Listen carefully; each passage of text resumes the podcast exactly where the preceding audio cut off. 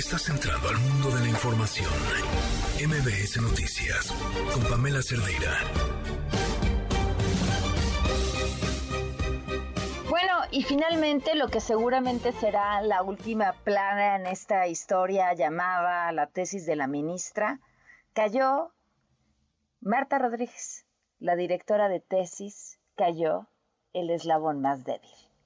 Porque finalmente no solamente se trata de una confesión que hizo, que aunque parecieran los documentos dados a conocer el día de hoy, eh, no solamente era una confesión, sino la certeza de que se estaba actuando de forma correcta, cayó porque era quizá la única que podía caer. Y así se cierra esta historia, que quedará quizá para el anecdotario o también quizá para volver a reescribir las reglas o para llenar esos vacíos que hoy no permitieron tomar una decisión, a menos que ese único vacío que no permitió tomar una decisión, de un lado o del otro, solamente lleve un nombre, política. Soy Pamela Cerdeira, comenzamos.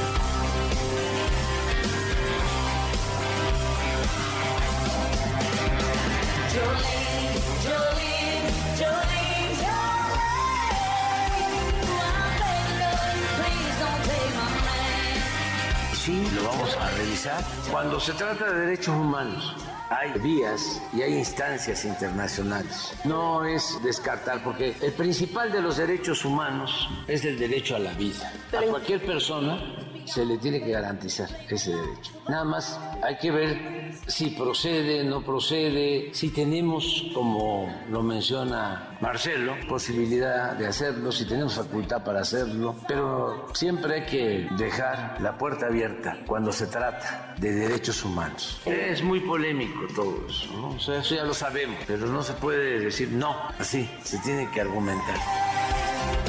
Lo único que va a pasar es que las cosas se van a encarecer y se van a alentar. ¿Y quién acaba pagando? El usuario final. En estos tiempos que la inflación está terrible y luego le ponemos más piedras al camino, además de el freno a la competitividad, ¿qué, opciones hay? El, el aeropuerto Felipe Ángeles, hasta donde hemos visto, no tiene todavía la infraestructura necesaria para poder manejar la carga con todas estas características.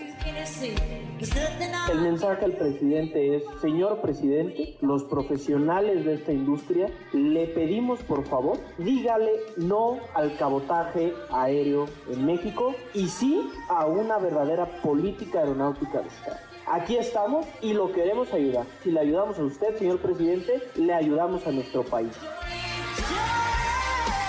lo del pues es el tamaño de la debilidad de las corcholatas. Por ellas mismas no pueden y no van a poder salirse del guion del presidente. Por sí solos no pueden, necesitan bules para nadar como dicen en mi tierra. Están muy débiles, es corcholatas. Ya perdieron el gas, ya abrieron los refrescos de hace mucho tiempo. Y cuando uno le quita la corcholata a un refresco, yo no encuentro a nadie que les dé utilidad a esas corcholatas más que para tirarlas a la basura han convertido al tribunal en una caricatura. Es verdaderamente ridículo que una caricatura de un creador mexicano que está registrado hayan prohibido su circulación. Y qué pena ajena lo que está sucediendo con ese órgano jurisdiccional del Poder Judicial. Es la caricatura, sus aplicaciones, al que lo porta, al que lo compra, al que lo distribuye, al que lo registró. Es una ridiculez. Me parece muy bien. Todos saben que podemos tener diferencias.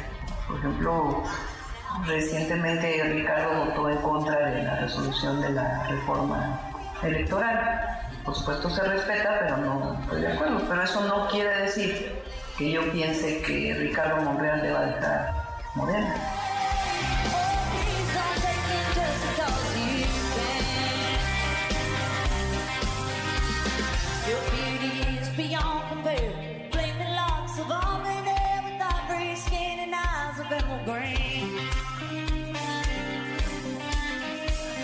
Your smile's like a breath of spring. Your skin is soft like summer rain, and I cannot compete with you, Jolene. Jolene. Luis, ¿ya andas por ahí? Hola, hola, Pam. Buenas noches. Es que no te estamos ¿Cómo escuchando estás, por ahí. Luis? ¿Qué estamos escuchando? Cuéntanos. Pues mira, Pam, esto que estamos escuchando es eh, Jolene de Miley Cyrus, una canción originalmente interpretada y escrita por Dolly Parton para su álbum con el mismo nombre, Jolene, que salió en 1973. Y Pam, eh, elegiste cover que hace Miley en este contexto por su más reciente estreno, Flowers, una canción que se dice, por ahí se presume, que va dirigida principalmente a su expareja, el actor Liam, He- Liam Hemsworth, y que pues tras su lanzamiento, Pam, le quitó el primer lugar en el top 50 global de Spotify a nada más y nada menos que la sección 53 con Bizarrap de, de Shakira, pues, esta canción que sabemos que ha roto la- las redes sociales en No los últimos días. inventes. Y, Wow, sí, no es a cualquier cosa entonces. No, claro, y también esta, esta nueva canción de Miley Cyrus este, también está eh, dando mucho de qué hablar en, en redes, aunque yo, yo creo que en redes pues ya la, la carrera la tiene ganada Shakira con este último tema. Y por otro lado, Pam, eh, las canciones que vamos a estar escuchando a lo largo de esta emisión forman parte de la playlist justamente de Spotify que contiene lo que más se escucha en este espacio. Hoy se las volvemos a compartir a través de sus redes sociales. ¿Te Pam? Listo, muchísimas gracias Luis. Gracias a ti, Pam. El teléfono en cabina es 5166125, el número de WhatsApp 5533329585, Twitter, Facebook, Instagram, TikTok, me encuentran como Pam Cerdeira. Y antes de irnos con la información, esto tiene Gaby. Liverpool es parte de mi vida. Presenta. No importa cómo estés, siempre puedes estar mejor. Mejor, mejor. Con Gaby Vargas.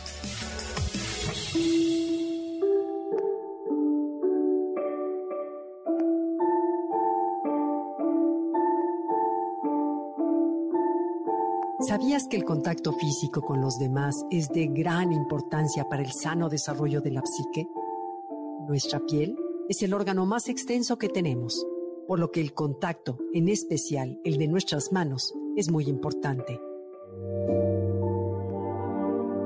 Una caricia es una unidad de reconocimiento o atención que puede ser cualquier estímulo social que se dirige de un ser a otro. A través de esta nos acercamos a los demás y les mostramos el valor que suponen para nosotros. Es el primer idioma que aprendemos al llegar a este mundo. De acuerdo con estudios realizados en la Universidad de Oxford, las caricias proporcionadas a los bebés funcionaron como un analgésico que les calma hasta en un 40% el dolor. Hoy te hablo de este y algunos otros datos curiosos de la importancia del contacto físico. Según un estudio realizado por el psicoanalista René Splitz, austriaco y especializado en conducta infantil, los bebés abandonados en hospitales y orfanatos tenían, en la década de los 60, 37% de probabilidades de morir por falta de amor. Así, señalan los especialistas que los niños que no reciben contacto físico ni abrazos pueden llegar a padecer deficiencias en su desarrollo como personas y hasta graves trastornos psíquicos. ¿Te imaginas? Necesitamos ser acariciados tanto como alimentarnos y respirar. Porque una caricia es señal de reconocimiento de nuestra propia existencia.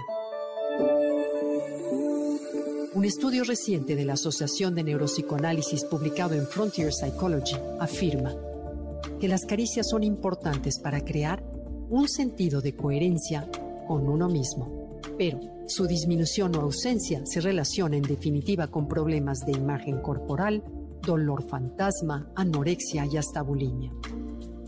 Una caricia cariñosa, como un gesto entre papás e hijos o entre parejas, es capaz de aumentar la habilidad del cerebro para construir un yo sano. Vaya importancia.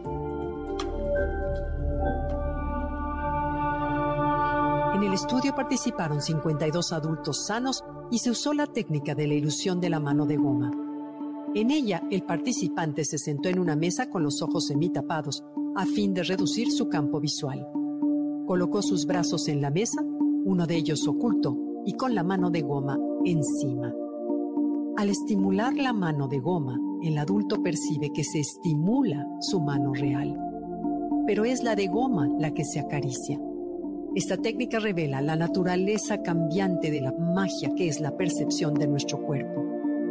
Así, se comprueba científicamente que las caricias ayudan a calmar el dolor, la tristeza, la depresión, pero también fortalecen el sistema inmune, ya que nos llevan a sentirnos bien y a comunicarnos con sentimientos positivos, es decir, a vibrar alto. La revista americana de psiquiatría publicó un estudio donde señala que las caricias también favorecen la liberación de oxitocina, la hormona del amor, que nos lleva a relajarnos y nos hace sentir plenos. Otros estudios identifican que cuando las emociones que vive una madre en el embarazo afectan al bebé en gestación, ya que la madre libera cortisol y ésta llega al bebé a través de la placenta, las caricias maternas son capaces de sanar estos efectos de estrés. Acariciar mejora la función pulmonar, ayuda a controlar la presión arterial y por ello reduce patologías que se asocian con el corazón. Podemos concluir que el contacto humano es una de las necesidades básicas que todos requerimos para tener una vida plena. ¿Qué opinas?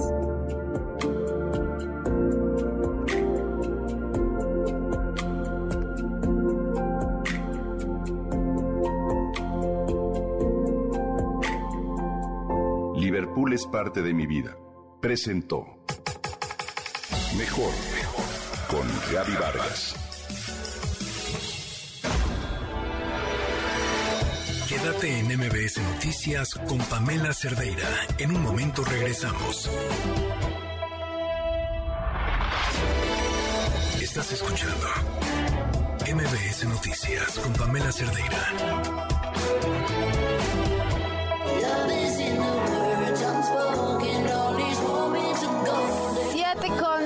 17 minutos, continuamos en MBS Noticias y arrancamos con lo último. Les decía, en, bueno, pues yo creo que es el último capítulo ya en la historia del plagio de la tesis de licenciatura de la ministra Yasmín Esquivel.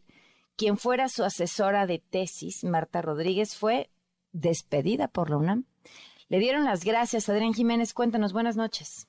¿Qué tal? Buenas noches, Pamela Auditorio. Así es la profesora Marta Rodríguez Ortiz, quien fue la asesora de tesis de la ministra Yasmín Esquivel cuando cursaba la licenciatura de Derecho en la PES Aragón, fue despedida por la UNAM por haber incurrido en causas graves de responsabilidad, es los términos que maneja esta casa de estudios, así como en faltas de probidad y honradez en el desempeño de sus labores como académica y directora de tesis profesionales. En un comunicado, la institución detalló que ayer la profesora Marta Rodríguez Ortiz fue notificada sobre la rescisión del contrato individual de trabajo, por lo que termina la relación laboral con cualquier entidad de la universidad.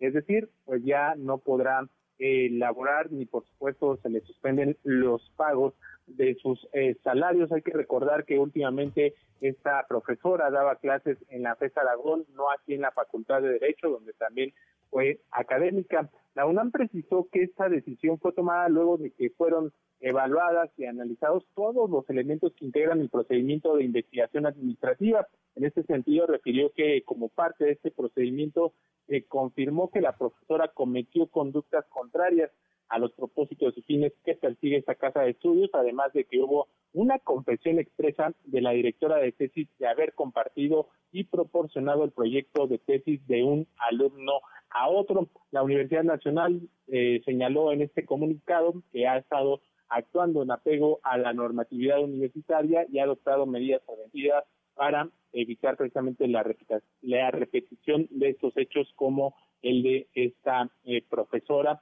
que asesoró a la ministra Yasmín Esquivel. Pamela, la información que les tengo. Bueno, y todavía sin reacciones, además, ¿verdad?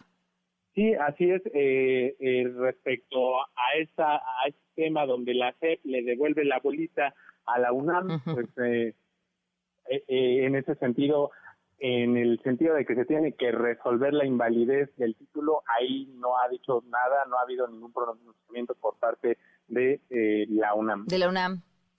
Bueno, pues estaremos al pendiente. Adrián, muchísimas gracias. Buenas noches. Buenas noches. Y ojo a lo siguiente. El INCO advirtió que la decisión de aplicar un arancel a las exportaciones de maíz blanco, lo comentábamos el lunes, una decisión que pues prácticamente sorprendió a propios de y extraños con una intención por parte del gobierno para eh, tratar de, supongo, evitar la exportación de maíz blanco y así tratar de controlar el precio de la tortilla. Bueno, el INCO dice que va en contra de lo establecido en el TEMEC y tampoco logrará el objetivo de estabilizar el precio de la tortilla porque la producción del país es ya suficiente para satisfacer y superar la demanda nacional. En otros temas, este miércoles continúa en Estados Unidos la selección del jurado como parte del juicio en contra de Genaro García Luna, exsecretario de Seguridad Pública de México en el sexenio de Calderón. Mariano Moreno, ¿cómo van? Muchísimas gracias. Buenas noches. Todavía no termina la selección del jurado que decidirá el futuro de Genaro García Luna, quien fue secretario de Seguridad Pública durante el gobierno de Felipe Calderón. Hoy este proceso fue más ágil de lo que fue ayer y ya se han depurado a varios candidatos para conformar este jurado. Genaro García Luna ingresó a la sala a las 9.15 de la mañana, hora local, y su vestimenta luce idéntica a la misma que portó ayer. El exsecretario de Seguridad Pública se mostraba atento a la traducción simultánea que se le hace al español, así como a las interacciones entre la magistrada Peggy Cuo y los potenciales jurados. Ellos entran de uno en uno a la sala para responder algunas preguntas de la juez, quien busca que los candidatos puedan ser justos e imparciales con el veredicto. A muchos de ellos les preocupa que en sus trabajos no les paguen sus días de ausencia y muy pocos han afirmado tener miedo de participar en un juicio que involucra al narcotráfico mexicano. Incluso hoy se dio el caso de una persona que, alegando ser budista, no se sentía competente para ser parte del jurado, ya que por miedo al karma dijo que no podía considerar culpable a nadie, aunque lo fuera en realidad. Por supuesto, este candidato fue descartado rápidamente. Se espera que mañana jueves continúe la selección del jurado y en el ánimo de todas las partes está que se pueda concluir con el proceso esa misma tarde. Dado que el juez Brian Cogan no sesiona los viernes, será hasta el lunes 23 de enero que comience el juicio en contra de Genaro García Luna. Recordemos que García Luna está acusado de cinco cargos, cuatro de ellos relacionados al tráfico de cocaína, y de ser encontrado culpable podría pasar el resto de su vida en una cárcel en Estados Unidos. Para Noticias MBS, Mariano Moreno.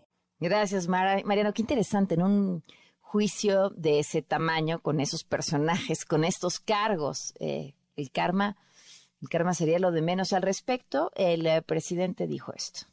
Vamos a esperar no nos adelantemos, ¿no? Se tiene que ver si se demuestra que recibía sobornos, todo eso va a salir. Dicen que no se involucre autoridades de Estados Unidos. ¿Por qué no? Esto lo dice el juez. Sí, porque los abogados lo que quieren es que sí participen. Me imagino que esos tienen que fueron acciones concertadas. Yo soy de la idea de que si estuvieron involucrados autoridades de Estados Unidos, que sean llamados a declarar y lo otro, los abogados de García Luna que no quieren que se tome en cuenta la riqueza de García Luna a partir de que concluyó su periodo. Me preguntaría, por sentido común, ¿cómo se obtiene tanto dinero en tan poco tiempo? Del 12 al 18, seis años, tiene una gran riqueza. Casas en Estados Unidos, yates. ¿Cómo? Y ese va a ser el juicio alterno, el que vamos a escuchar desde México todas las mañanas. Un juez le concedió a Ovidio Guzmán una nueva suspensión provisional en contra de la extradición a Estados Unidos, pero este recurso no frena otro proceso de extradición que ya se había iniciado. Esto se da justo un día después de que el Chapo Guzmán le pidiera a, a, las autoridades mexicanas que por favor se lo traigan para acá. Le está pasando muy mal. Ahora sí respondió el presidente sobre este tema. Lo está tratando la Secretaría de Relaciones Exteriores. El abogado ya había presentado una solicitud por medios electrónicos al embajador México en Estados Unidos. Creo que el día 10 de este mes, Esteban envió la solicitud a la Secretaría de Relaciones Exteriores, que es a la que corresponde. Y el encargado para América del Norte ya está viendo este asunto fueron ya vinculados a proceso los 12 detenidos por el ataque contra Ciro Gómez Leiva. Cuéntanos, Juan Carlos Alarcón. Las 12 personas detenidas por la investigación del intento de homicidio del periodista Ciro Gómez Leiva quedaron vinculadas a proceso y con prisión preventiva por delitos distintos al atentado como narcomenudeo y portación y en algunos casos posesión de arma de fuego y de cartuchos de uso exclusivo para las Fuerzas Armadas. En el caso del posible tirador, la decimosegunda captura, Héctor Eduardo, detenido con orden de aprehensión en el estado de Michoacán, la autoridad judicial le recondujo a proceso y la audiencia intermedia iniciará el próximo mes de abril. Jueces del Tribunal Superior de Justicia que encabezaron las audiencias entre viernes y miércoles determinaron llevar a proceso a las 11 personas detenidas en 12 diferentes cateos efectuados la semana pasada por autoridades capitalinas en las que aseguraron armas largas, armas cortas, dos granadas de fragmentación y diversas dosis de droga, así como diversos bienes. Ninguno de los detenidos está directamente acusado por la tentativa de homicidio del comunicador, ya que esta carpeta de investigación sigue en etapa de integración de datos para solicitar las órdenes de aprehensión. Autoridades capitalinas informaron que Paul Pedro, posible líder de la célula criminal que coordinó el ataque el 15 de diciembre en la colonia Florida, fue vinculado a proceso igual que su pareja sentimental Daniela, por los delitos de narcomenudeo y portación de arma de fuego de uso exclusivo de las Fuerzas Armadas. David Hernández, abogado de cinco personas, entre ellos Paul Pedro y su pareja Daniela, destacó lo siguiente. No he platicado con ellos al respecto de sobre algún atentado, toda vez que a mí me corresponde solamente representarlos por los delitos que les han imputado y que son ciertos hasta este momento. Por lo que sé, por lo que ustedes han comentado, de que el señor Paul al parecer pertenece a una célula criminal y dicen que él es el, el jefe. Y las otras personas, yo no entiendo cómo podrían ser las, las, las señoras, eh, esposas de estas personas, eh, cómo pudieron haber participado, no tengo conocimiento de ello, no ha sido ni siquiera llamado a juicio. Bueno, a imputación, formulación de imputación a el señor Paul, que es el único que yo hasta, hasta cierto momento sé que es el que podría tener una relación de acuerdo a lo que, usted dicen, lo que dicen los medios. En lo que refiere al ilícito de portación y posesión de arma de fuego y de cartuchos, ambos de uso reservado para las Fuerzas Armadas, los jueces locales declinaron competencia a la Federación. También quedaron vinculados a proceso Eric Azael y Junuen Albe, Cintia Yayetsi e Israel, así como Sergio David y Aniceto. En la audiencia anterior celebrada el viernes pasado, la autoridad judicial vinculó a proceso a Elizabeth Mirella, Juan Antonio y Tania Jacqueline por los mismos ilícitos. Los siete hombres y cuatro mujeres seguirán internos en el reclusorio norte y en el centro femenil de reinserción social de Santa Marta respectivamente, mientras concluyen los plazos de investigación complementaria. Solo el tirador permanecerá en el reclusorio sur, que es el caso de Héctor Eduardo. En la Fiscalía Capitalina se informó que en caso de que se judicialice y se obtengan órdenes de aprehensión por la tentativa de homicidio contra Gómez Leiva, éstas se concretarán en reclusión contra quien resulte implicado. Hasta aquí la información. Muchísimas gracias, Juan Carlos. Son las 7.28. Quédate en MBS Noticias con Pamela Cerdeira. En un momento regresamos. Estás escuchando MBS Noticias con Pamela Cerdeira.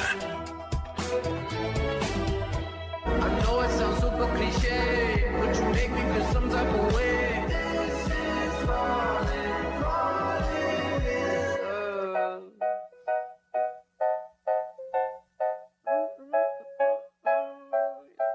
I got a lot on my mind, got some more on my plate. My baby got me looking forward to the end of the day. What you say? 7 con 33 minutos, continuamos en MBS Noticias, gracias por seguir con nosotros. Bueno, pues ayer eh, platicábamos un punto de vista sobre esta, mm, y, pues, este decreto del gobierno para aumentar, eh, bueno, más bien para poner un impuesto a la exportación de maíz blanco con la intención de frenar el precio de la tortilla. En la línea nos acompaña Rogelio García Moreno, vicepresidente agrícola del Consejo Nacional Agropecuario.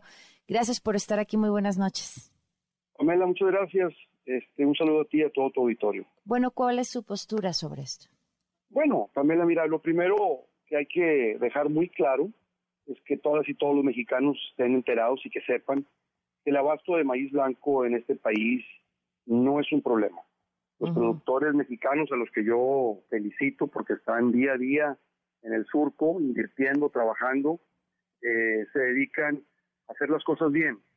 Y gracias al esfuerzo de todo este sector en el país, eh, el maíz blanco, que no es genéticamente modificado, lo quiero aclarar para que nadie tenga duda, es un maíz convencional. Eh, no tenemos ningún problema con el abasto para la elaboración de harina de maíz y para producción de tortillas. Eso es lo primero que a mí me gustaría decir. Segundo, eh, eh, no sabemos a ciencia cierta, nadie sabe, y estamos haciendo especulaciones todos, cuál es el motivo verdadero que anima al gobierno, a la presidencia de la República a poner este arancel. Nos lo dicen muy claro que es para contener el precio de la, De la tortilla, tortilla. para hacer que no siga subiendo o que pudiera hasta bajar de precio. Bueno, primero que nada, eh, me parece una buena idea, pero tenemos que saber cuáles son las causas de por qué sube el precio de la tortilla. Y el precio de la tortilla sube, primero que nada, porque hemos tenido en los últimos tres ciclos agrícolas precios internacionales, cotizaciones del maíz en precios internacionales muy por encima de como estaban hace tres años. Hace tres años el bushel eh, cotizaba sobre cuatro dólares, sobre cuatro dólares 30 centavos el bushel. El año pasado, en estas fechas, el bushel cotizaba en seis dólares 50 centavos. Llegamos a tener cotizaciones por arriba de los siete dólares del bushel. Entonces, eso hace que la materia prima más importante, que es el maíz, pues haga un poco más cara la elaboración de la harina de maíz y, a- y en, otras, en otros casos la elaboración de tortilla directamente eh, donde se están instantalizando. Sin embargo, Pamela, pues este no es el único costo directo que tiene la elaboración de la tortilla. También existen costos de gas, costos energéticos de electricidad, sueldos, salarios, impacta más seguro hoy? social, Infonavit y otros costos, ¿no? Eh, Pero no es hoy, hacer- Rogelio, Hoy el que más impacto está teniendo en el precio de la tortilla, ¿cuál es?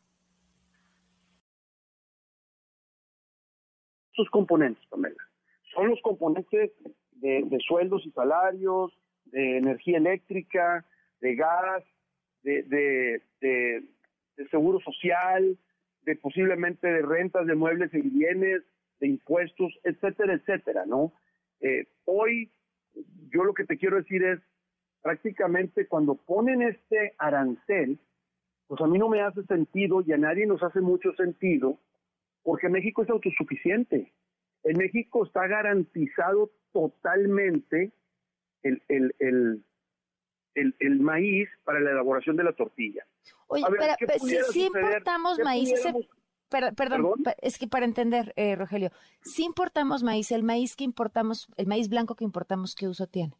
No, no, no importamos maíz blanco, prácticamente Nada. no se importa maíz blanco en el país. Se importan 17 a 18, posiblemente un poco más de millones de toneladas de maíz amarillo, que viene prácticamente de los Estados Unidos, un poquito de Brasil, un poquito de Argentina, pero el cliente número uno de los americanos, pues somos un mercado natural para ellos.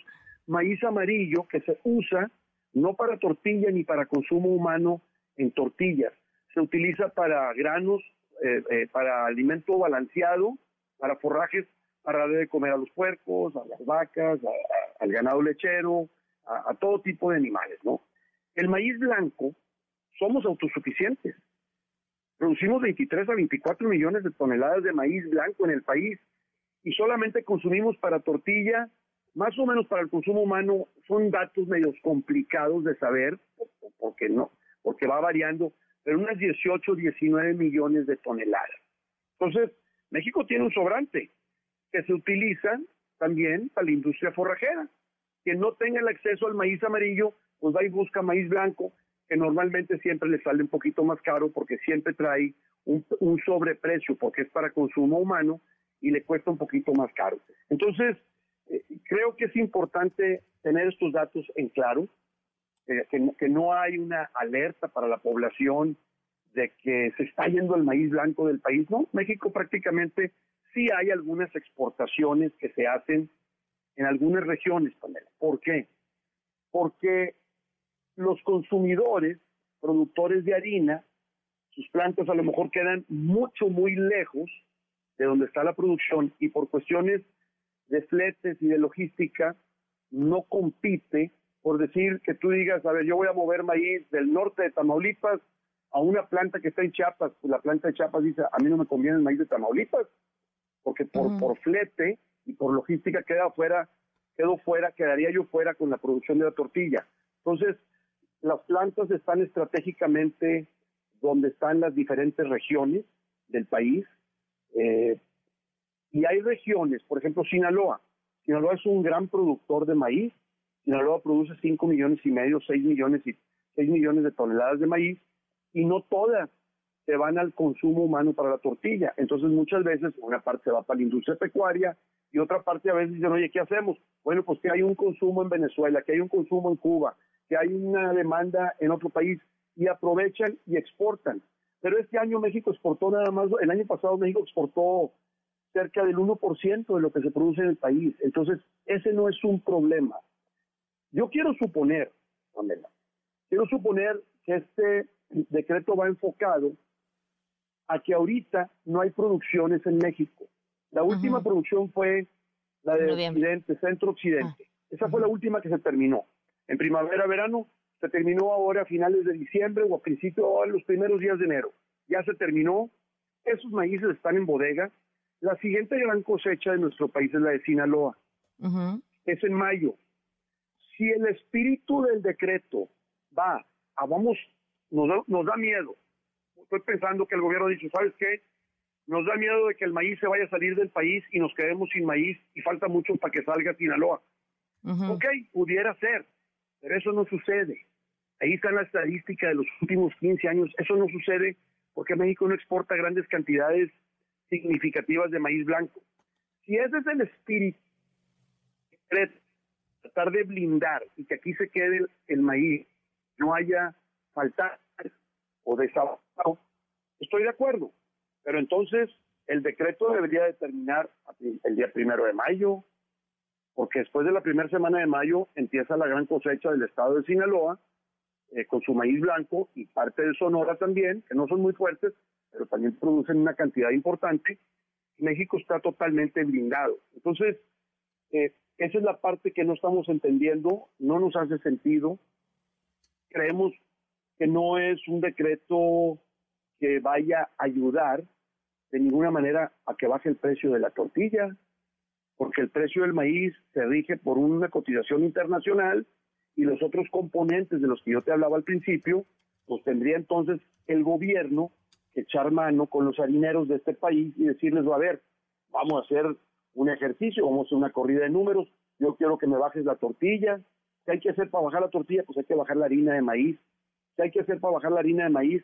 Pues hay que ver los costos de todos los componentes, siendo el maíz pues un componente muy importante, el más importante porque pues de ahí se hace la harina, pero hay todo un proceso que involucra energéticos, como es la, la, la luz, como es el gas, sueldos, salarios. ¿Cuánto es el consumo de, de maíz, este, de maíz blanco para tortilla en un año? No, no, te, no te escuché. ¿Cuántas toneladas se consumen? ¿Cuá- Ajá. Unas 18, 19 millones de toneladas de maíz blanco. Mm, Nada más para que te des una idea, centro occidente, lo que es Jalisco, los altos de Jalisco, Ciénega, media altura y, y- y toda la parte del Bajío y parte del, del altiplano, ellos producen 7 millones 700 mil, 7 millones 800 mil toneladas. ¿Cuánto produce el sur sureste? Otro número importante, casi 6 millones de toneladas.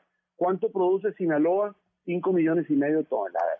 Y luego hay otras, y luego hay otras producciones importantes también, no tan grandes, pero importantes, que se van sumando. Llegamos al número de 23 y medio, 24 millones de toneladas. Entonces, si tenemos un consumo de 20 millones de toneladas, y el país produce 24 millones de toneladas, pues tenemos un excedente de maíz blanco de 4 millones de toneladas. Ahora, no podemos dejar de, de estar pensando, estamos hablando del decreto y del decreto y del decreto y de la tortilla, se nos está olvidando el primer eslabón de la cadena. ¿Quiénes son el primer eslabón de la cadena? Los productores a los que yo felicité al principio de la plática contigo, los que están en el surco invirtiendo. Son a los que verdaderamente tenemos que salir a cuidarlos para que puedan seguir produciendo este maíz que tan importante es para la dieta de los mexicanos, porque es con lo que se produce la tortilla. Entonces, Claro, me, me, me quedan me quedan un montón de dudas eh, en, en este tema y, y tengo otra otra entrevista en la línea también, Pero, pero me encantaría, eh, Rogelio, y en la medida que, bueno, pues el gobierno quizá responda y explique con mayor claridad hacia dónde va con esto, que podamos seguir platicando. Con mucho gusto, Pamela, estamos a la orden. Lo que se ofrezca, un saludo a ti y a todo tu auditorio. Muchísimas gracias, muy buenas noches. Le agradezco que andaba... ¡Ah! Teníamos en la línea a Ricardo Mejía, eh, ya lo tenemos. Ahora sí, es que ha sido un ir y venir desde hace varios días, pero bueno, finalmente, lo mismo nos dirían en Morena, finalmente tenemos a Ricardo Mejía en la línea. ¿Cómo estás, Ricardo? Muy buenas noches. Bien, muy buenas noches, qué gusto saludarles. Eh, Ricardo, ¿cómo han sido estos últimos días en los que decides, bueno, pues renunciar a tu puesto en la Secretaría de Seguridad Ciudadana, en aceptar la precandidatura del PT a la gobernatura de Coahuila, la andanada por parte de quienes eran, pues, tus compañeros de lucha, supongo? Este, ¿cómo vas? Muy bien, han sido, como tú bien lo refieres, días intensos de aguantar metralla, pero sobre todo de recibir muchos apoyos, adhesiones, simpatías de varias partes, pero fundamentalmente de la izquierda, de los coahuilenses, que finalmente son los actores protagonistas en esta batalla por la transformación y el fin del Moreirato en Coahuila, porque al final del día, pues el tema es local, es de Coahuila, de una necesidad que tenemos de acabar con un régimen de, corrupción que se ha prolongado y que sin duda pues necesitamos ya ponerle un alto. Eh, Ricardo, decías en tu video, acusabas a Mario Delgado de vender las candidaturas. Sí, este desastre, digamos, que pudo haber habido, pues él tiene nombre y apellido, se llama Mario Delgado. Este, porque de entrada un líder político que tiene que ir a los estados, reunirse con la gente, plantear cómo están las cosas, y no solamente actuar como un dictador desde, desde la Ciudad de México, y peor cuando además de eso pues le metes mano ahí a las cosas. Y luego ya después, en lugar de hablar con la gente, pues le, le empieza a agredir y ponerle calificativos. Y la gente dice, y bueno, ¿y cuándo has venido a Coahuila aquí a, a dar la cara y explicar? No solo en este proceso, en general. Ah, eh, son líderes que no recorren el país, que no solo van a mítines y eventos ya muy armados, pero que tienen que hablar en corto con, con la gente, con los liderazgos, ver cómo está la realidad política de un Estado. Pero Ahora, bueno, mira, la verdad es que yo he respondido una serie de denuestos e intrigas de parte de él, pero a mí me queda muy claro que, que el adversario en esta contienda democrática pues es el PRI del Moreirato y contra ellos voy a voy a poner mis mejores eh, acciones para que los coagulantes podamos tener un cambio. Oye, pero, pero sin duda, eh, cuando, cuando hay más opciones, eh, termina fortaleciéndose el que ya era más Mm, grande o el que no tenía más poder, ¿no? necesariamente, porque la gente la gente puede optar, porque además aquí lo importante es quién quién ha sido un genuino opositor. Por ejemplo, hoy recibí una andanada ahí del del capo mayor del Moreirato, Rubén Moreira, atacándome a mí eh, con mucha muy furibundo, pues quiere decir que, que ellos saben quién es el opositor real los ciudadanos de Coahuila lo saben porque han visto mis posturas y mis posiciones, no de ahora, sino de hace muchos años. Y finalmente, pues en el proceso y en el camino, pues se va decantando, porque además mi proyecto no solo engloba gente de las fuerzas progresistas, sino ciudadanos de los diferentes sectores y las diferentes regiones, incluso algunos que ante no haber más opciones, pues pudieran irse a la opción tradicional. Oye, Ricardo, pero te, te opones, de cierta forma, al menos políticamente en esta contienda, a un proyecto que no admite disidencias y que los disidentes son calificados de traidores y no traidores a una causa o a un partido, de traidores a la patria. Bueno, ¿No pero te preocupa? hoja de servicios. Cuando las reformas estructurales de Peña Nieto, el principal opositor legislativo del país fue tu servidor. Yo he visto temas muy sensibles y, y bueno, eh, al final el lodo se seca y se cae y queda la trayectoria, queda la hoja de servicios. Además, una cosa es hacer un análisis desde la Ciudad de México y otra cosa es entender lo que pasa en los estados. Y la gente de, de Coahuila está viendo con buenos ojos que nosotros nos desprendimos de muchas cosas, hemos incluso cargado con este tipo de, de denuestos injustos, pero saben que lo hacemos por una causa justa, ya ha habido mucha solidaridad allá en mi tierra. Oye, eh, a ver, me, me interesa esta analogía que utilizaste de lodos, o sea, que se cae y queda la trayectoria. En tu caso, ¿cuál sería el lodo? El lodo. Pues eso que tú refieres, ¿no? De que ahí se te dejan venir varios y te quieren quemar en, en leña verde y poner en el cadalso, en la horca o en el paredón. No, yo creo que eh, la política es mucho más este, transparente y la gente sabe quién ha tenido una hoja de servicios intachable y que ha mantenido una postura crítica de siempre y que además estamos eh, dando la batalla por, por, la gente del Estado que quiere acabar con esto. Esto que Bueno. acaba, por si no fuera poco, todavía de todavía hincarle el diente más al presupuesto de Coahuila y a, la- y a las finanzas con una nueva eh, puñalada atrapar a los coahuilenses con más dinero y reestructuras que les van a dejar más dinero a, los Moreira y van a sangrar las finanzas estatales, lo, lo que es la deuda de Coahuila. Pues Ricardo, te agradezco que nos hayas tomado la llamada. Será un proceso electoral en Coahuila muy interesante. Muchísimas gracias. Gracias a ustedes por la apertura y permitir expresar mi sentir y mi voz. Gracias, un saludo buenas y buenas noches. 750. Quédate en MBS Noticias con Pamela Cerdeira. En un momento regresamos. Estás escuchando MBS Noticias con Pamela Cerdeira. Ella sonando con Audrey Funk. Get that icky, wicky juju me. Baby, I peace. You gon' get with this, no quejas around me. Ride my ladies through the streets to hit those beats. See them fellas in the ¿Qué estamos escuchando, Audrey Funk? ¿Cómo estás? Muy buenas noches. Hola, buenas noches, queridísima Pam. Estamos escuchando a una comadre, así, ahora sí que comadre personal. Ah, eh, ella es de Washington, D.C., pero pues eh, su familia es de República Dominicana. Y ella se llama Lane y esta, y esta canción se llama Palo Santo y me gusta mucho porque justamente, no sé tú, pero así como muchos mexicanos tenemos este, pues esta, esta tradición de hacernos la limpia y así, pues a mí me gusta echar de vez en cuando Palo Santo pa- para apaciguar las malas vibras, ¿verdad? Entonces creo que esta rola habla justo sobre de eso, que está bien de repente hacer el ritual que tú gustes, mandes y quieras, pues para sacar esa mala energía que a veces la vida nos trae, ¿no? Entonces, Por Palo Santo es una buena rola. supuesto. ¿Cuál es tu ritual, Audrey? Mi ritual, a mí me gusta mucho quemar palo santo y también me gusta, eh, pues, prender velas. Las también me gusta mucho poner sage. Eh, no ¿Poner sé cómo- qué? No me acuerdo. Como, sage es, ¿Qué es? No me acuerdo cómo se llama en español. No importa, luego nos dices, no te preocupes. O sea, pues son, son hierbitas santos que hay que quemar de vez en cuando, que está bonito. Entonces creo que está lindo.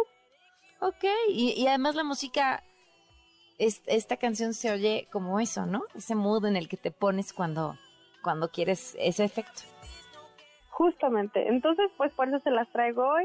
Este, yo sé que es inicio de año, pero está bien. Quememos palo santo y sintámonos bien.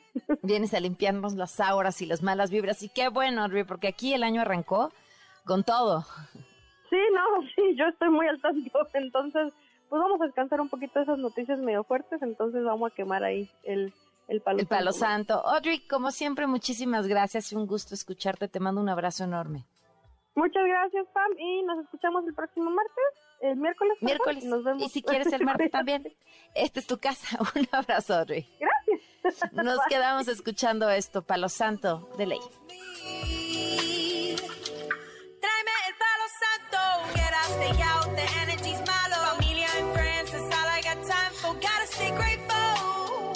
Preserving my peace, preserving my peace. Fuck that fake energy. Quédate en MBS Noticias con Pamela Cerdeira. En un momento regresamos. Estás escuchando MBS Noticias con Pamela Cerdeira.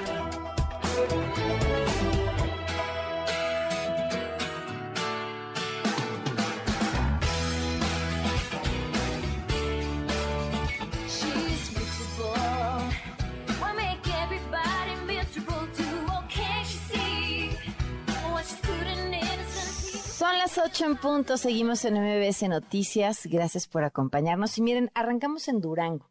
Fue vinculado a proceso Ángel Alonso, N por el delito de desaparición de Dayan Yamil Favela Quiñones. Esta mujer de 34 años que desde el 11 de enero estaba como ilocalizable y apenas el lunes fue encontrada sin vida en un terreno baldío. Él va a permanecer bajo medida cautelar de prisión preventiva y en Hidalgo se cumplieron cuatro años ya de la tragedia de Tlahuelilpan. ¿Se acuerdan? Un ducto de Pemex explotó y mató a más de 130 personas. Margo Cabañas, corresponsal de MBC Noticias, tiene los detalles.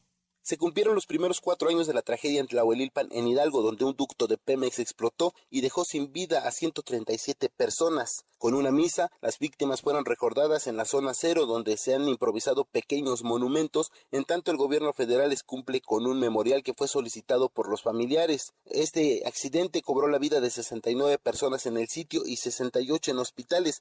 Únicamente 13 fueron dados de alta con lesiones. Tras la misa, familiares de las víctimas pidieron no olvidar a Tlahuelilpan y al gobernador de Hidalgo, Julio Menchaca, atender de manera integral este tema. Escuchemos. Estos cuatro años han sido de rezago para ellos emocionalmente y muy triste. Aquí es importante que el señor gobernador hubiera venido hoy. Yo le hago hincapié al gobernador Menchaca que no olvide a Tlahuelilpan, que hoy que él es el que nos represente en el gobierno, ayude a estas familias deberían de ver que cada historia que se vive en cada casa y muchos están viviendo un estado emocional tremendo. Hay muchos niños en drogas, hay muchas niñas que hasta se han casado chicas. ¿Por qué? Por la desintegración familiar. Se necesita el apoyo, pero un buen apoyo.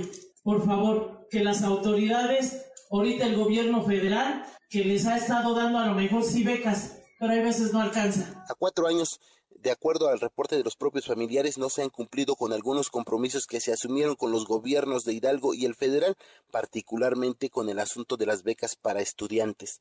De esta tragedia, 197 menores quedaron en calidad de huérfanos tras perder a uno o ambos padres. Comentarte finalmente que Hidalgo ocupa el primer lugar en este delito en torno al robo de combustible, esto de acuerdo a las propias autoridades hidalguenses. El informe revela que en el estado fueron detectadas más de 3.000 tomas clandestinas en ductos de Pemex en el año pasado y es un delito que no se ha logrado combatir. Para MBS Noticias, Marco Cabañas. Muchísimas gracias, Marco, por la información. Y en Nuevo León sigue vigente el problema del agua. El organismo Servicios de Agua y Drenaje informó sobre el inicio de la reducción en la presión del suministro y para evitar que este año se vuelva a ver la crisis que padecieron entre marzo y agosto del año pasado, además llamaron a la población a cuidar el recurso, pues el pronóstico del tiempo prevé pocas lluvias y es la misma historia que vuelve a pasar y llama muchísimo la atención que siempre a los primeros a quienes voltean a ver es la gente. ¿Cuánto tardas en bañarte? ¿Para qué estás utilizando el agua? No son, no son los principales consumidores de agua. Eh, y, por qué lo pongo? Porque creo que tampoco se trata de, unos malos pecadores, otros no. Eh, se trata de poner el foco donde realmente el agua se está perdiendo, donde realmente el agua se desperdicia o de donde el, recurso podría usarse de manera mucho más eficiente. Y es un problema en Nuevo León y es un problema en muchos lugares del país donde siempre es la misma historia. Y a los primeros que voltean a ver es a la gente, ¿no? Estas eh, campañas, y ustedes, y ustedes ya no usen, y ustedes cuando se bañan, y ustedes cuando laven, y ustedes cuando... Entonces, sí, pero el problema grande no está ahí. ¿eh? También en Nuevo León, otro caso de intoxicamiento de alumnos ahora fue en la Escuela Secundaria Técnica 46. De manera extraoficial, se informó que uno de los alumnos llevó pastillas de clonazepam y se las pasó a sus compañeros. El principal señalado va a ser canalizado al DIF para llevar a cabo una investigación familiar y los demás alumnos canalizados al Instituto de Educación Socioemocional. En otros temas, ayer les platicaba en este espacio sobre el decreto del gobierno federal en el que se buscan suspender los vuelos con carga, únicamente los de carga, en el Aeropuerto Internacional de la Ciudad de México. Bueno, ya hay quienes, por supuesto, dijeron estar en contra de esta medida, que carece de una evaluación profunda. Alberto Zamora tiene los detalles. Te escuchamos, Alberto.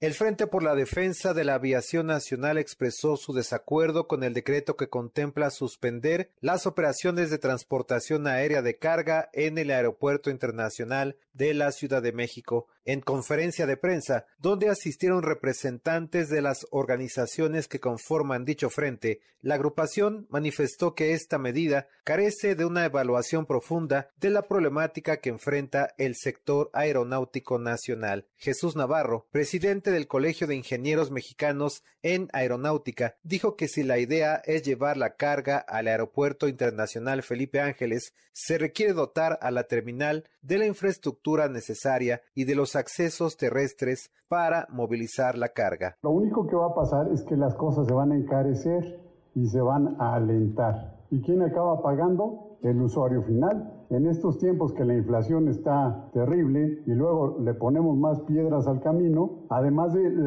el freno a la competitividad, ¿qué opciones hay? El aeropuerto Felipe Ángeles, hasta donde hemos visto, no tiene todavía la infraestructura necesaria para poder manejar la carga con todas estas características. Dijo que el aeropuerto de Toluca no tiene la capacidad para recibir la carga que se maneja, mientras que el aeropuerto de Querétaro se encuentra alejado de la zona centro. Las organizaciones que conforman este frente exigieron al gobierno de México poner en marcha una política aeronáutica de Estado que dé certeza a todo el sector, informó para MBS Noticias Jesús Alberto Zamora. Por cierto, hoy el presidente al, final, al finalizar su conferencia de prensa dijo que mañana va a hablar sobre este tema.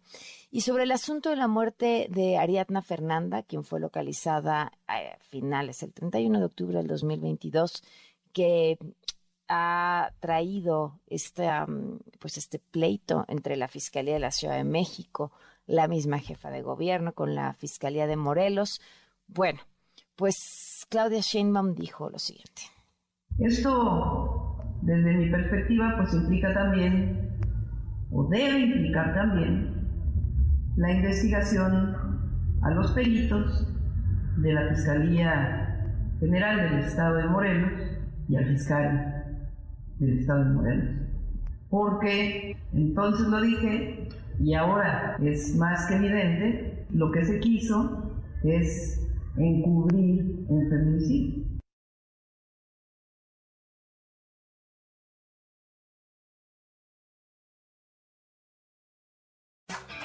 Hay un tema que me gustaría comentar brevemente, eh, porque me parece que es muy importante y que pareciera nos, nos pasó así como, como de largo, ¿no? Eh, hemos comentado y seguramente han escuchado en otros lados esta historia de este chiquito, porque fue un chico, un menor de edad, que asesinó de un balazo a otro amigo.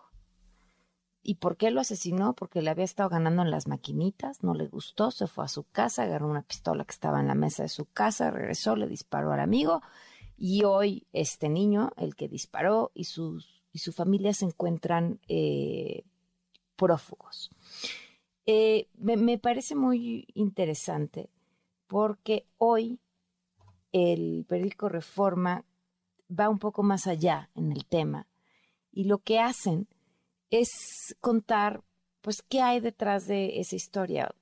Y, más que detrás de esa historia y de los personajes y de quiénes son eh, y de quién era este chiquito que fue asesinado, habla acerca de las condiciones en las que vive esa comunidad, haciendo un análisis muy profundo sobre la situación de pobreza de la mayor parte de su población, de las oportunidades educativas y, se detienen en un tema que me, pare, que me parece clave y que le ponemos muy poquita atención y, que además en una comunidad como esta eh, llama también muchísimo la atención.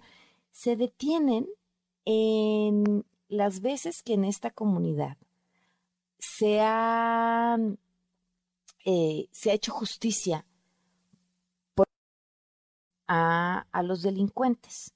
El linchamiento. Hablan, miren, en, julio de 2021 se registró el linchamiento de un presunto extorsionador, quien fue calcinado. La práctica no ha sido aislada. En el 2019 se reportan tres casos de linchamiento en este municipio.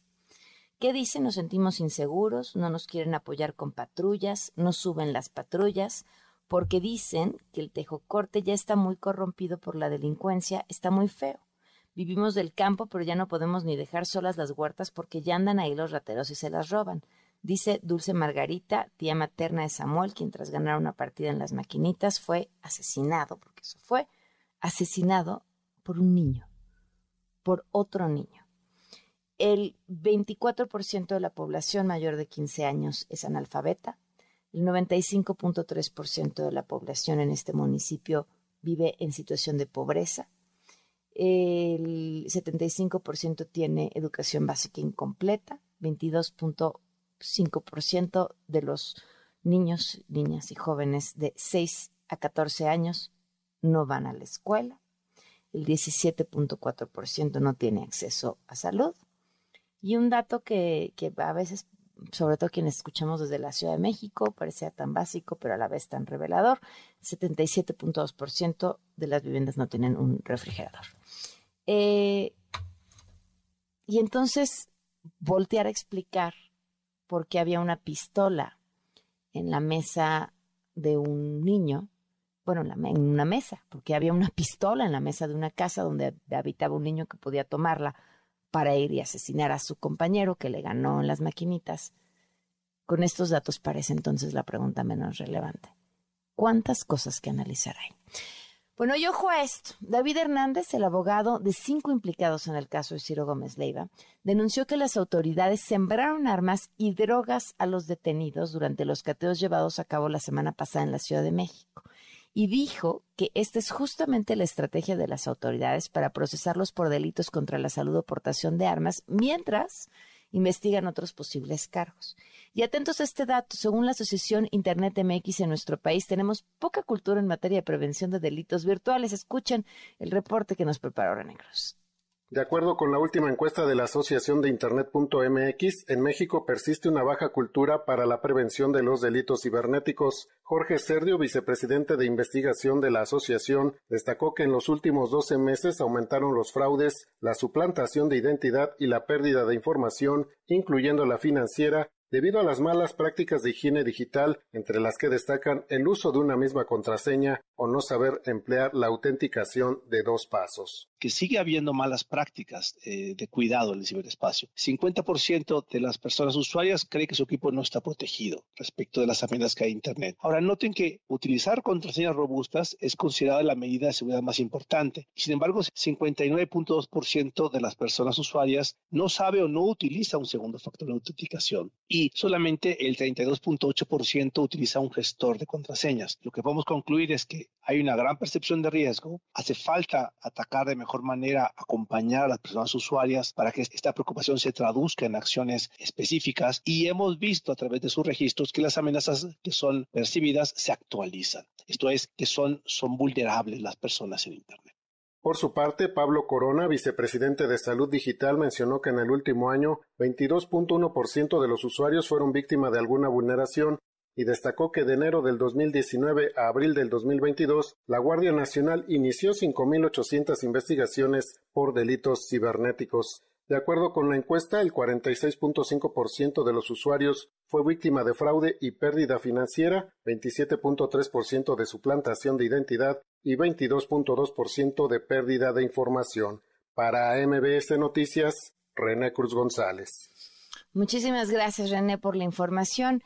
Y en otros temas, el Comité 68 criticó que la Guardia Nacional esté en las instalaciones del metro y advirtió que se trata de una medida autoritaria que como fin no tiene mejorar el servicio. Por cierto, se registró hoy una protesta en los pasillos de la Estación Centro Médico de la Línea 3 contra estas medidas que se consideraron militarizan el servicio. Escuchen lo que Además, desplegaron 48 elementos infiltrados de civiles para espiar a la gente. Sea cual sea, no debe haber espionaje a la sociedad civil. Queremos pedirle al gobierno que no criminalice las protestas. Todas las personas tienen derecho a manifestarse, profesen la la preferencia partidaria que profesen, eso no debe de importar. Antes de ser eh, partidarios de algún partido, antes de irle a la América, a los Pumas, somos ciudadanas y ciudadanos. Parece hasta un tema de risa, pero así está de caricatura el gobierno. Bueno, parte de lo que ahí sucedió son las 8 con 15. Una vuelta al mundo del deporte. El marcador de Rosa Covarrubias en MBS Noticias. Rosy, ¿cómo estás? Tal, ¿cómo estás? Buenas noches. No hay tan buenas noticias respecto a Alexis Vega. El día de hoy se dio a conocer el reporte médico del jugador. Fue operado ya de manera exitosa de la rodilla derecha para recortar parcialmente un menisco. Este es el reporte que da el médico del equipo, Jaime Figueroa. Vamos a escuchar. Alexis a, cirugía para hacer una artroscopía diagnóstica y terapéutica. No encontramos más que una lesión de menisco. Esto requirió que se le cortara un pedazo o un fragmento de este, de este menisco que le estaba generando un bloqueo en la rodilla. Esto es que él no podía ni doblar ni estirar la, la rodilla normalmente, sino que de repente se le quedaba en una, una postura y le costaba trabajo desbloquearla. Después de esto, pues vamos a iniciar con una rehabilitación, una readaptación al esfuerzo importante para que el jugador pueda estar listo lo antes posible. El pronóstico que le hemos puesto desde el área de ciencias del, del deporte, tomando en cuenta todo lo que se tiene que tomar en cuenta para que pueda volver un futbolista profesional a la actividad, será de 6 a 8 semanas. Ahí está, no son tan malas, pero tampoco son tan buenas noticias para Alexis Vega y para el conjunto de Chivas. Afortunadamente, el proceso de recuperación va a ser el mínimo porque este tipo de lesiones puede llevar de seis semanas hasta seis meses, entonces por ahí va, digo, no, no, no fue tan doloso, son dos meses lo que podría perderse Alexis Vega vamos a estar obviamente pendiente de su recuperación. El día de hoy Tigres, en más de la Liga MX, se dio a conocer que pues ya de manera oficial Nicolás Ibáñez es su jugador, ya entrenó con el primer equipo y firmó contrato que lo va a ligar con la directiva regelina, con el equipo regiomontano durante los próximos cuatro años. Esto fue lo que dio a conocer la directiva felina a través de sus redes sociales. Y siguiendo con temas de Liga MX de Tigres, pero que tienen que ver con Tigres femenil, el próximo sábado se va a llevar a cabo la Copa Amazonas entre el conjunto de Tigres y el Bayern Múnich femenil. Hay que mencionarlo, Pan, desde el año pasado equipos, diversos equipos de la Liga MX femenil han estado disputando partidos de nivel internacional con clubes internacionales. Lo hizo el América con el equipo de Los Ángeles. Ya también eh, se jugó un partido con el Bayern Leverkusen. Y bueno, pues el día, de, el día sábado va a ser la Copa Amazonas entre, Tigres y el Bayern Múnich, uno de los equipos más poderosos de Europa, aunque hay que decirlo, Francia ahorita lleva mano con sus equipos y también Inglaterra tienen dos de las mejores ligas a nivel femenil en el mundo. ¿Qué fue lo que dijo Ceci Santiago, portera de Tigres, respecto a este partido y respecto a las goleadas que se han dado en la Liga MX femenil? Vamos a escuchar.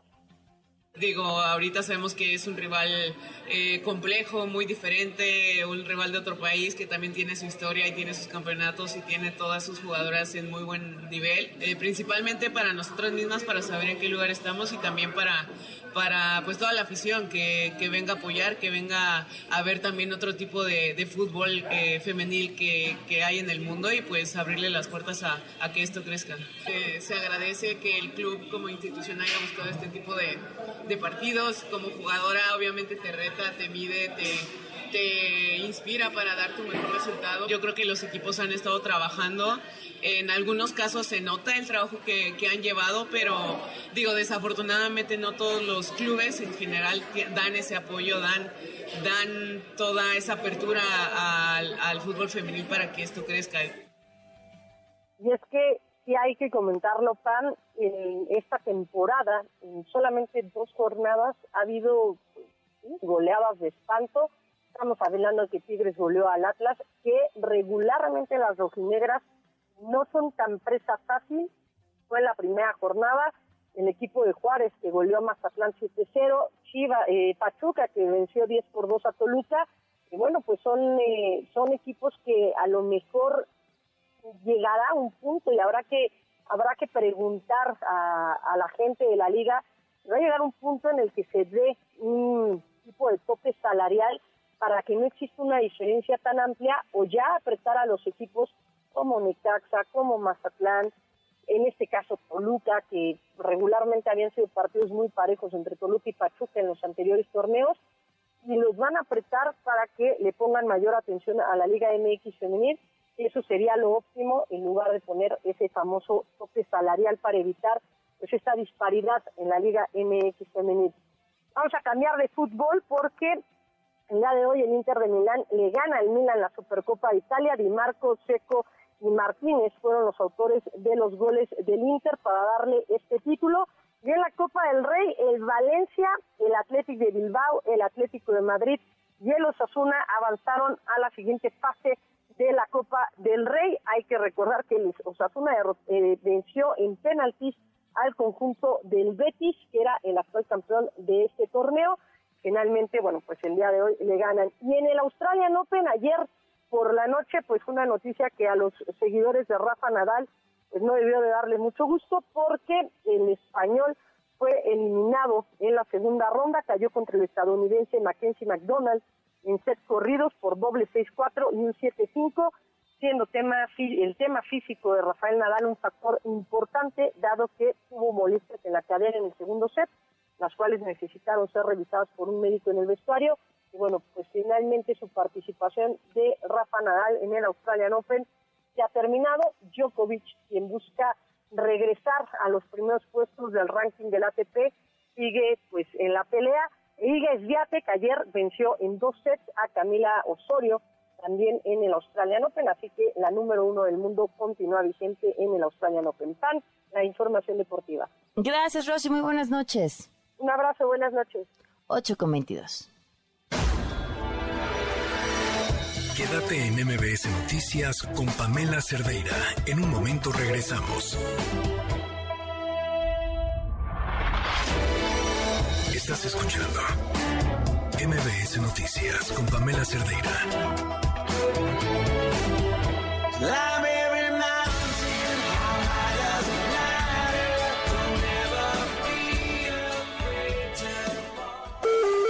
Próxima estación, La Rafa. Correspondencia con Línea 5.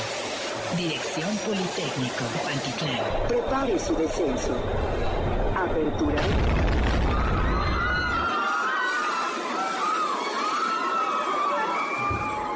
No pisen la barra de medio. No toquen la barra de medio.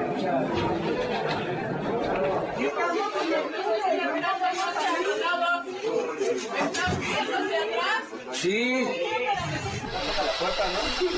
Explotó, quién sabe. Quién sabe qué les habrá pasado ya a los demás. Me siendo la vez pasada que tú solicitabas algo y solo el, el no tenemos, no, el Ana era de palabra, nunca por escrito. Pero supongo que estas solicitudes para priorizar, esas sí eran por escrito. Eso sí es posible solicitarlo. Existe la documentación, existe la prueba en oficios. Todos los oficios que se pueden, se pueden auditar son todas las peticiones que hay de las áreas operativas hacia la Dirección de Finanzas Interna del Metro. O sea, yo puedo solicitar por transparencia los, los oficios de las peticiones de las áreas operativas a la Dirección de Finanzas. Exacto a la Dirección de Finanzas Interna del Metro y también puede solicitar algo que tenemos como estatuto, que es el POA, ¿no? El programa. ¿Con qué comparo el POA? ¿Con lo que se entregó? Es un sistema, el SAP. Puedes comparar lo que se pidió contra lo que se compró. Y también en este sistema eh, se puede corroborar el recurso que se asignó. ¿Me vas a contar algo de una anécdota de cuando a quien ponen en un puesto es alguien sin conocimiento? Esto salió de, de a raíz del tema de la caja negra está, eh, se encontró en una camioneta.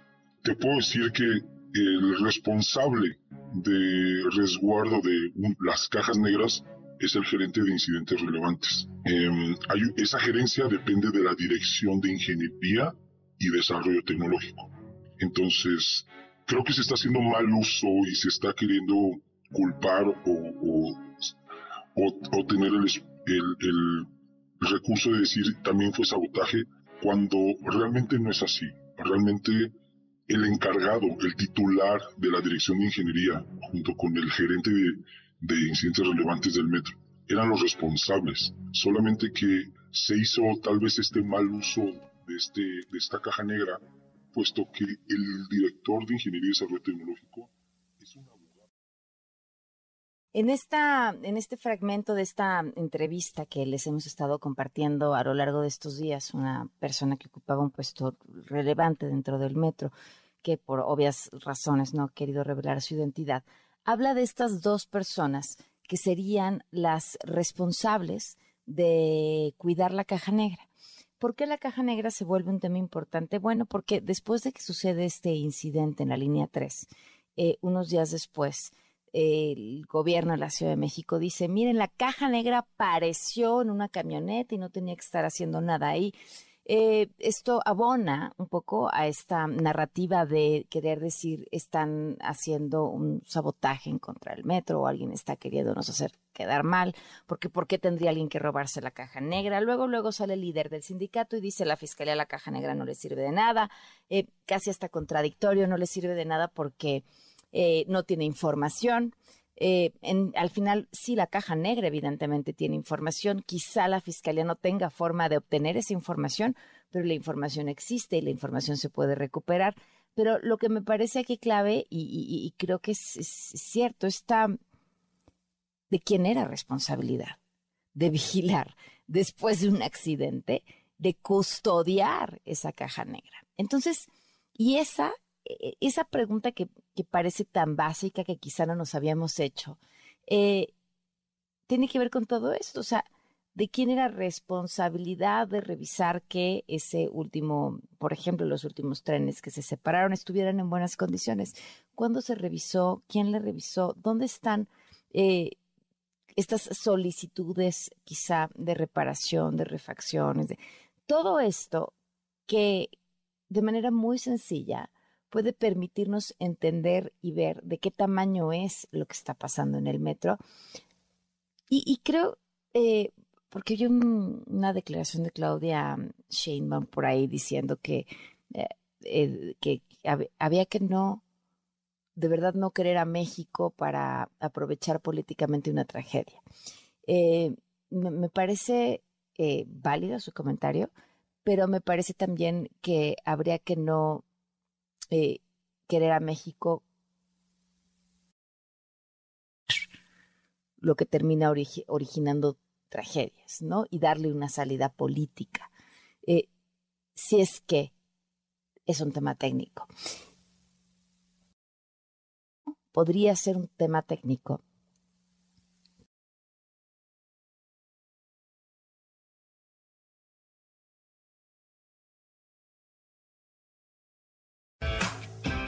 están las bases de, ¿qué pasó? No me asusten. Si están las declaraciones de empleados de diferentes áreas del metro, si está el tema del presupuesto, que caray, va mucho más allá, mucho más allá de cualquier apreciación. O sea, independientemente de que se esté invirtiendo en otros proyectos del metro, lo que tiene que ver y lo que está relacionado con el mantenimiento que ese no cambia, que se, tiene que seguir haciendo, ese sí se ha reducido, porque cuando se contempla la inflación en esos presupuestos no le alcanza, no sale el número. Entonces, si hay menos lana, si siempre ha faltado lana, si además hay un problema de corrupción que no se ha resuelto, que, que, que el que no sea de hoy no necesariamente quiere o debería de exculpar a nadie. O sea, el que no sea de hoy no es defensa de nada. Una salida política a eso, porque voltear a ver un, posible sabotaje también es una salida política. Ver el problema. Y sí, tener militares sí es militarizar, con la intención de lo que quieran, pero estás poniendo militares. Y la cantidad, el número de militares ocupados en ese solo lugar, por supuesto que llama la atención. Y me parece es un mensaje mucho más profundo que el decir para que la gente se sienta protegida. Pero bueno, esa es la situación, en esas estamos. Son las 8.32. Quédate en MBS Noticias con Pamela Cerdeira. En un momento regresamos. Estás escuchando MBS Noticias con Pamela Cerdeira.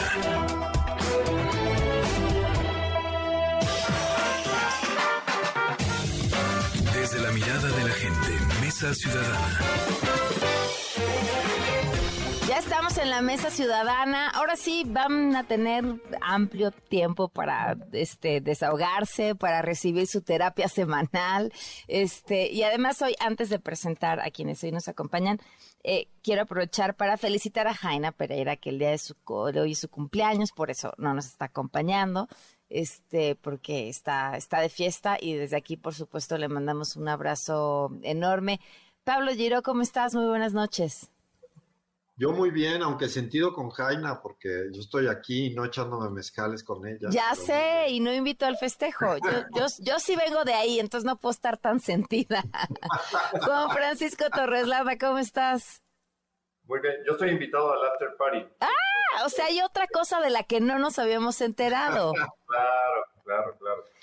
Oye, pues ya, ya dio cierre el asunto. Me, parece que ya este es el último carpetazo, al, se dio carpetazo al, asunto de, de, la tesis de la ministra eh, Esquivel con la UNAM diciéndole a la entonces directora de tesis, bye, gracias, este, ya no tienes trabajo aquí.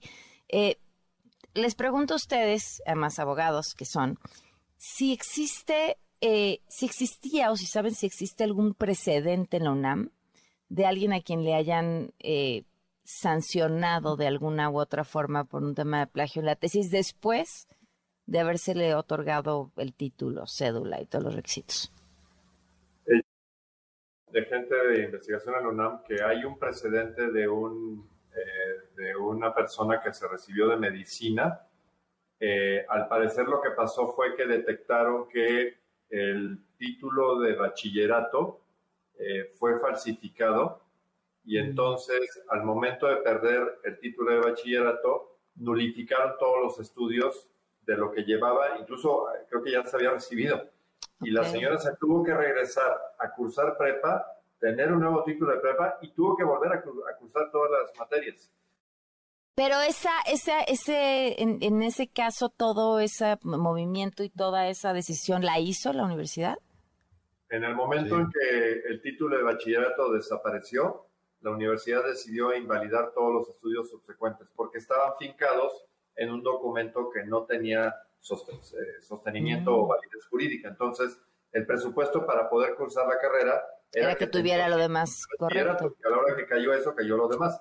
Creo que aquí, eh, digo, sé que se han dado vueltas y hoy salió un tuit, aunque ahorita está ahí como que lo están eh, modificando, pero en donde la UNAM está en una situación similar. La verdad es que en el momento en que se derrumba este, la base para sostener el examen profesional, lo que pasó de ahí en adelante tendría que igualmente surtir el mismo efecto. Es decir, nadie se puede prevalecer de un documento apócrifo para beneficiarse en actos subsecuentes. Entonces, lo que debería suceder aquí es, se nulifica hasta, el último materia que haya cursado. Este, yo no creo que haya tema para más tendría que volver a hacer una tesis que sea auténtica de su puño y letra y entonces presentar un examen profesional para ir recuperar. Pero lo que ahí pasó adelante, pues obviamente tendría un problema porque su título de licenciatura tendría que nulificarse.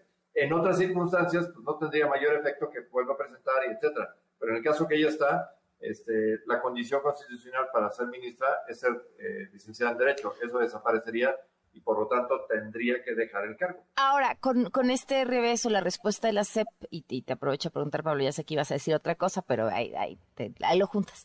Este, mm, lo que está intentando no es que haya un juicio por la vía legal, que sea una autoridad. Pues yo creo que hay dos cosas que la UNAM quiere evitar. Una es el enfrentamiento con el presidente, porque la UNAM está, va a elegir un nuevo rector este año y saben que el presidente quiere tomar control. Entonces, yo creo que no quieren enojarlo para no hacer.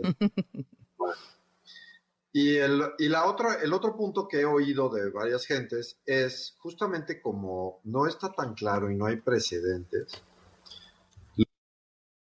es eh, invalidarle el título y que la ministra, pues que tiene, todavía es ministra y como no la han obligado a renunciar, tiene mucha ascendencia en el Poder Judicial se aviente amparos y juicios y traigan en este rollo metidos años, ¿no?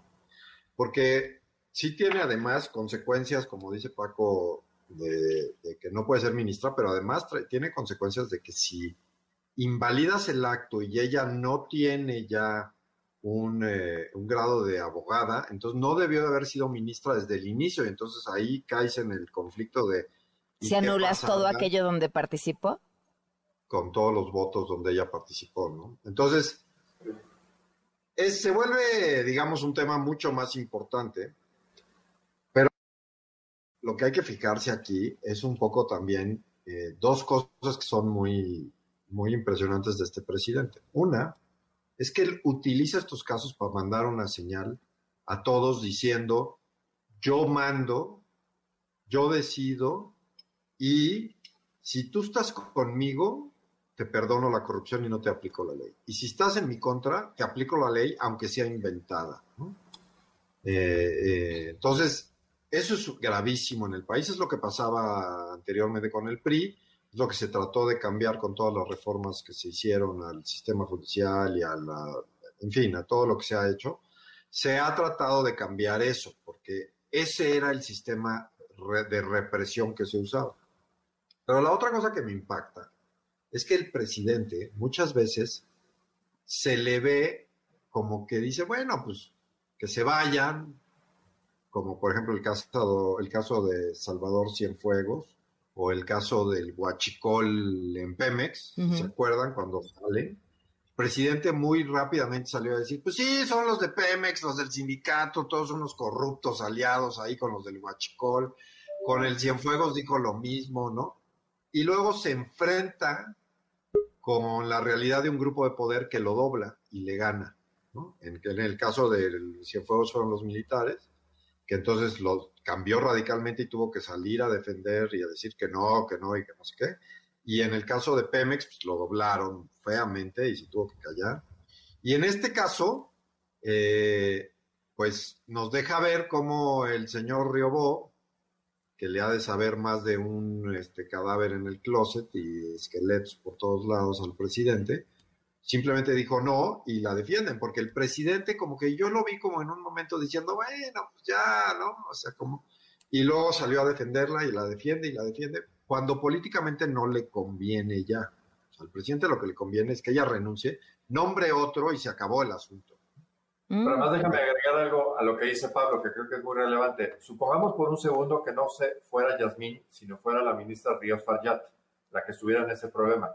Doble a, a, o sea, doble a uno a que el presidente hubiera dicho, esta es una ministra que ya no merece estar en la corte porque como eso no lo va a decir él, como ya no me es leal, porque él ya dijo que de los cuatro que designó, dos ya se le revelaron porque no son incondicionales. Entonces, si, si Ríos Farjat estuviera en esa situación, te aseguro que ya no estaría en la corte, porque le hubieran echado absolutamente todo el peso diciendo eso es insostenible, violenta la confianza, violenta la constitución, ¿cómo puede estar ahí? Y lo obligarían a renunciar, como pasó en el caso de Medina Mora. Entonces, por eso es que esto es muy delicado, porque eh, la ley y la constitución este, no tienen un rasero único, sino es conforme les, les eh, acomode. Entonces, por eso es muy delicado, porque eh, si, si, estamos con ese grado de incertidumbre, pues entonces los, derechos desaparecen. Entonces estamos en un, en un escenario donde es una barbarie porque nada es predecible. Sí, sí, amo que sí, ahí está, esta libertad para decir, ¿por qué es contra nosotros? Entonces, del, del, no, no, no, tengo un empacho en decir que es nuestra. Y entonces, como es contra nosotros, la atacan, porque pues porque es la nuestra. Vamos. la confesión, la confesión de yo designé cuatro y dos ya no me Sí, sí, fue igual, claro. Claro, claro, fue justo así. Pero eso es, justo lo que estamos apuntando, es decir, el presidente manda el mensaje de si estás conmigo, todo se perdona. Pero, pero siempre ha sido así, ya nos tendremos que haber acostumbrado, ¿no? Claro, pero, eso en una ruta distinta. Estábamos en una ruta distinta, Pam. Damos una pausa y seguimos platicando. Claro. Quédate en MBS Noticias con Pamela Cerdeira. En un momento regresamos. Estás escuchando MBS Noticias con Pamela Cerdeira.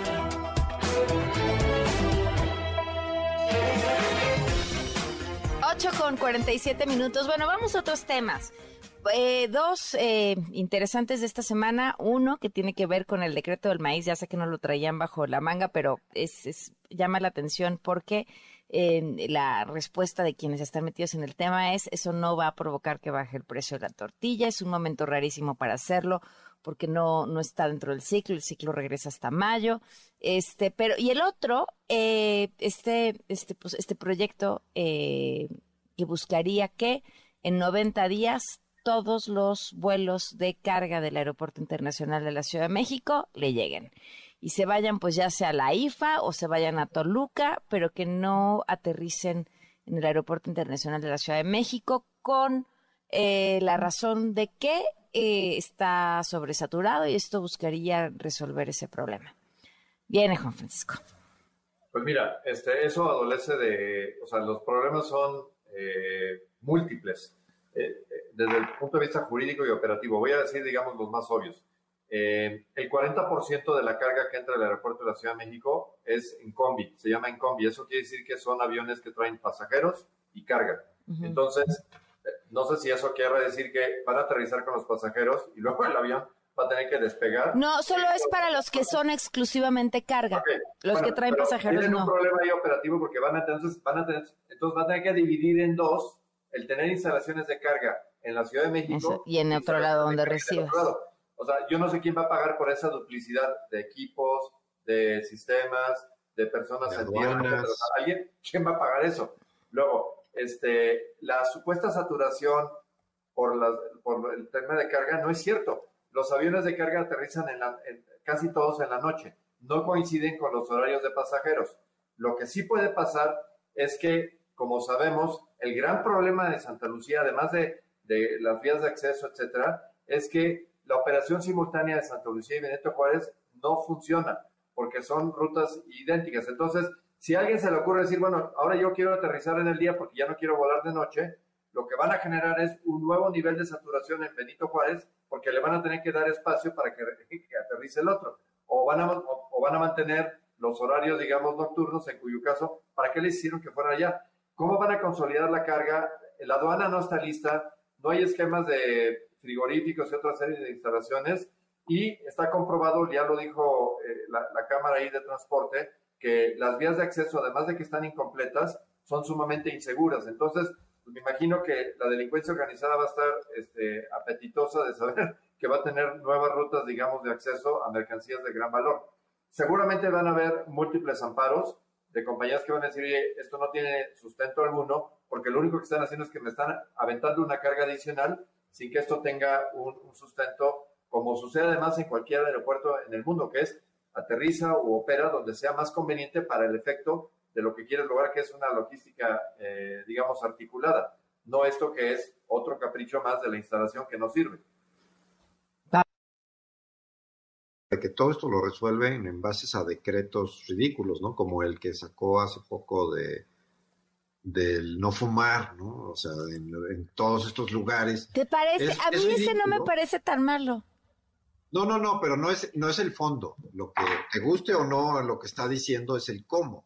O sea, tú no puedes, la, la regulación es, hay una constitución que te da derechos, luego una ley que no puede pasar por encima de la constitución, luego un reglamento que no puede pasar por encima de la ley ni de la constitución, y luego el decreto que no puede pasar ni por el reglamento, ni la ley, ni la constitución. Y este señor saca un decreto y se brinca todo. Entonces es, es el desorden total, ¿no? Porque además si controlan las cámaras, podría cambiar las leyes. Esté yo o no de acuerdo si está, si deben fumar o no. Pero a ver, a ver, jurídicamente, que por cierto ya, ya empezaron a dar batalla jurídica. Te van a amparar todos. Pero, pero, pero ¿cuál, cuál es la razón por la que no, por la que, por la que no pasaría? O sea, ¿contra qué es contrario? Es que ¿cuál es, ¿cuál es la fundamentación y motivación de exigir o de restringir que ellos no están causando realmente ningún daño y les están imponiendo una carga adicional sin ningún tipo de justificación? O sea, tendría que haber alguna, algún, alguna justificación para decir, oye, está en riesgo la seguridad, está en riesgo algún otro tema para decir, oye, ya no puedes seguir operando aquí. Ah, no, no, no, no, pero el del cigarro, el del, en el caso del cigarro, la salud. Ah, Ah, lo del cigarro, lo del cigarro, pues mira, o sea, creo que el tema aquí es, es volvemos a una discusión mucho más amplia de, de decir, oye, lo que tenemos que poner es, es reglas absolutas este, para enfatizar prohibiciones y si es la mejor manera de hacerlo. Eh, eh, el tema, además estamos, el tema de no permitir las elecciones a elección a nivel personal. Yo entiendo no afectar a terceros, con eso estoy de acuerdo. Eh, no afectar a terceros me parece una, una sana medida, pero pretender, digamos, generar esquemas que lo que vas a generar son mercados paralelos o posibles violaciones. No, no, el caso de los vapeadores me parece terrible, terrible. O sea, el caso de prohibimos la importación y entonces no la pueden vender. O sea, conozco una persona que vende en internet y me dice, no sé cómo se me fueron las ventas al cielo. al cielo, porque toda la gente entró en pánico y entonces, y, lo sigues vendiendo, por supuesto que sigo vendiendo. Y porque claro, eso es lo que incentivas. Eh, y no, y haces que entonces sea un gran negocio para unos pocos que además están trabajando al margen de la ley.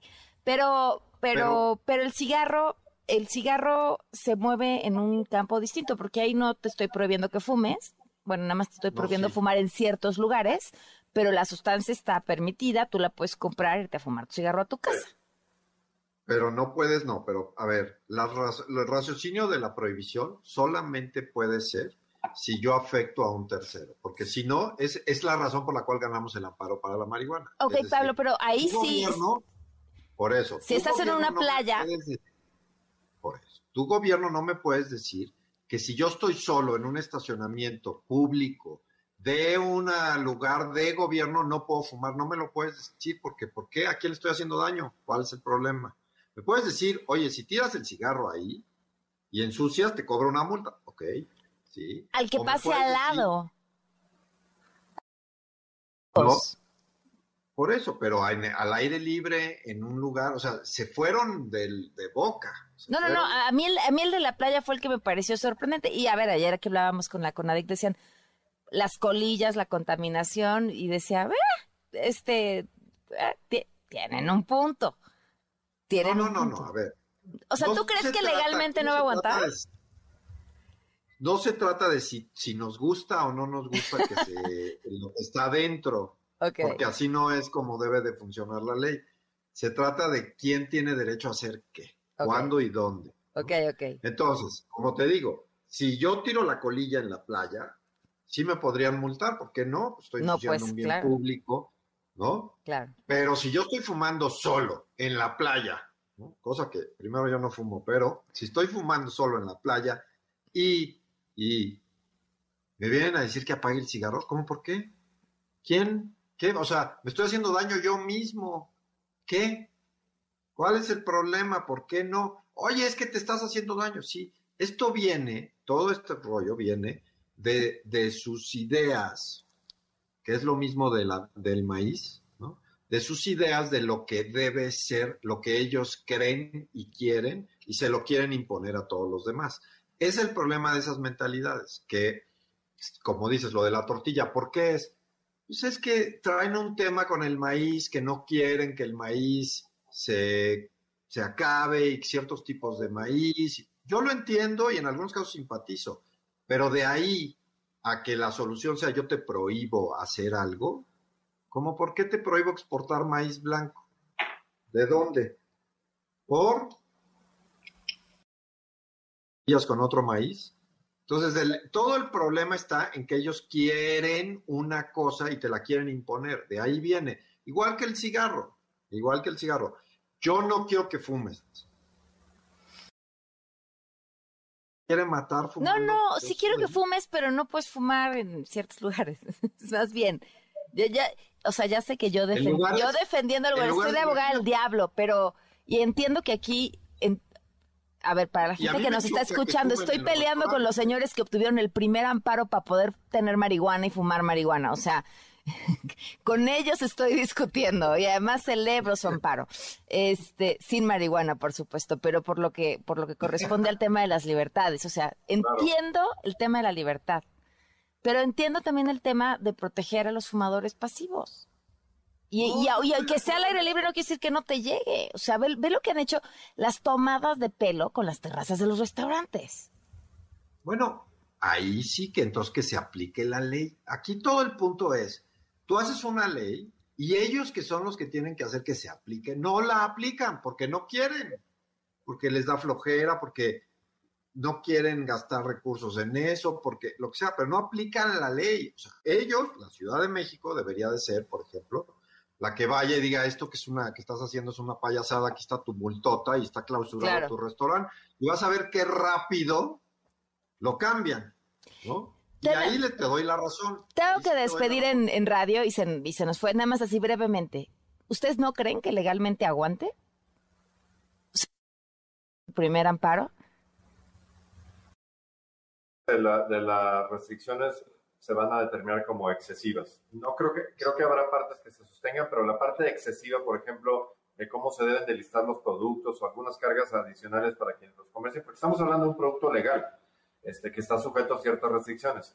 Algunas de estas restricciones ya parecen ser demasiado onerosas, costosas, e incluso van a generar alguien que diga, bien, no, pues mira, ya ante eso, pues mejor, mejor que los compre en otro lugar y, y, va, va, a empezar a haber un desorden en la forma en que se comercializan. Entonces, habrá, habrá secciones de esto que sí pueden ser cuestionables y que quizás no pasen el escrutinio judicial. Coincides, Pablo. Nos, me despido en radio, gracias por habernos acompañado y terminamos aquí nada más con las recomendaciones en redes sociales. Muy buenas noches. Ahora estás informado.